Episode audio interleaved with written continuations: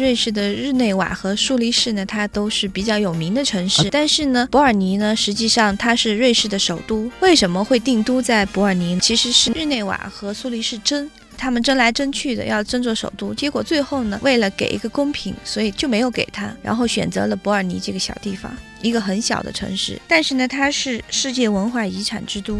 因为它保留了欧洲中世纪的城镇建筑，最完美的建筑就在伯尔尼，所以呢，它就成为了瑞士的首都。洛桑是紧邻着伯尔尼的一个城市。对，大家对洛桑可能非常熟悉哈。洛桑它是国际奥委会的所在地，同时呢，它又是学习旅游管理的世界上最有名的地方。洛桑的酒店管理学院，它是全世界最有名的。大家不要忘了，刘翔在获得世界上最有分量的金牌第一站是。就是在洛桑，很多的会议是在洛桑召开的，也有人把这里形容成是会展之都。其实洛桑和伯尔尼是一样的，他们都是属于欧洲小城的那种风貌，非常的宁静和安详。这点呢，我觉得瑞士人的这种性格哈，跟德国人有点相似啊，因为他们做事情都非常认真，内心很平和、很安详的那种状态。所以大家知道，瑞士最有名的是什么？手表。对。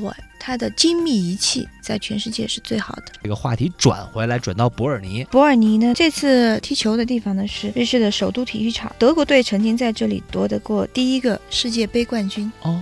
所以这个足球场呢，虽然它球场不是特别大，但是呢非常漂亮。它也是伯尔尼最重要的一个文体活动中心。每一年呢，它都要在这里举办很多大型的露天活动。罗比威廉姆斯就是在这里举办他的欧美巡回演出，瑞士站的表演就在这儿。也是这个瑞士非常著名的一个球场。那么在伯尔尼呢，可能大家不熟悉这个城市哈，我们介绍一下，伯尔尼它没有大型的国际机场，它有点格格不入哈，但。但是呢，它就是要保留它这种原汁原味，因为它的老城区呢始建于十二世纪，在十七世纪的时候重新修过一次，九百年了将近。对，但是它还保留着古色古香的味道。它那个路呢都是那种碎石铺成的马车道，街道两边呢都是彼此相连的漫长的那种拱廊，红瓦白墙，老房子，所以完全不一样。它不是那种现代都市的那种感觉，它还保留着中世纪的风貌。它还有一条河阿勒河在城市的边上，所以呢。有河有山，又是一个山地的一个小城市，那种原始风情很浓郁的地方，在这里可以看见，就是阿尔卑斯山的山座峰最有名的三大名峰，在伯尔尼这个城市里面全部都能看到，艾格峰、僧侣峰还有少女峰，所以它是一个非常漂亮的地方。